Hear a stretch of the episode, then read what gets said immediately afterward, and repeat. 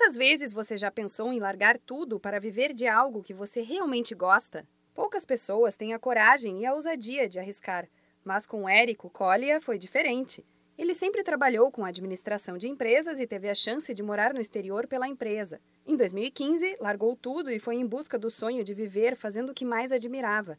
Antes de bater o martelo, morou em países como Argentina, Alemanha e Suíça, onde trabalhou com gado e queijos. Depois de meses vivendo essas experiências, voltou ao Brasil e foi morar no sítio da família, na cidade de Cabriúva, em São Paulo. Em 2016, já começou a botar a mão na massa.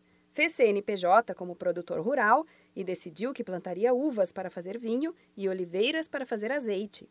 Era a produtora Pé do Morro tomando forma. Para decidir o modelo que adotaria no negócio, pesquisou bastante e fez contato com produtores locais para entender o processo de cada um. Para começar, contou com a ajuda dos amigos em mutirões para plantar as uvas e as oliveiras no sítio.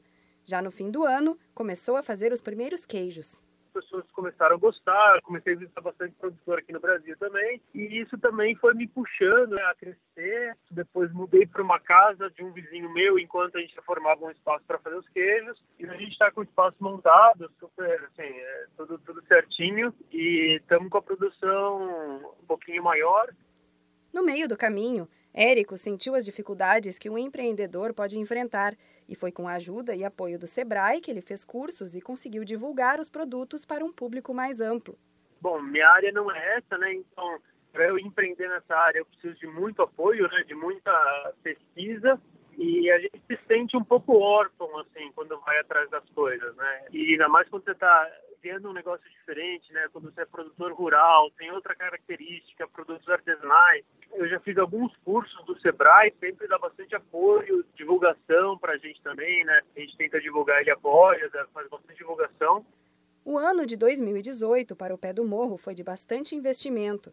Para o próximo, os planos são de crescimento mas sempre mantendo a identidade forte da marca. O ano de 2018 foi um ano de bastante investimento e a gente quer que 2019 seja um ano agora de, de estabilização e crescimento, né? Mas isso, assim, sempre mantendo nossas características, né? A gente não quer crescer muito, a gente quer processar um volume que seja legal para a gente, que a gente consiga é, ter um lucro, né? Mas também é, conseguir manter a nossa identidade.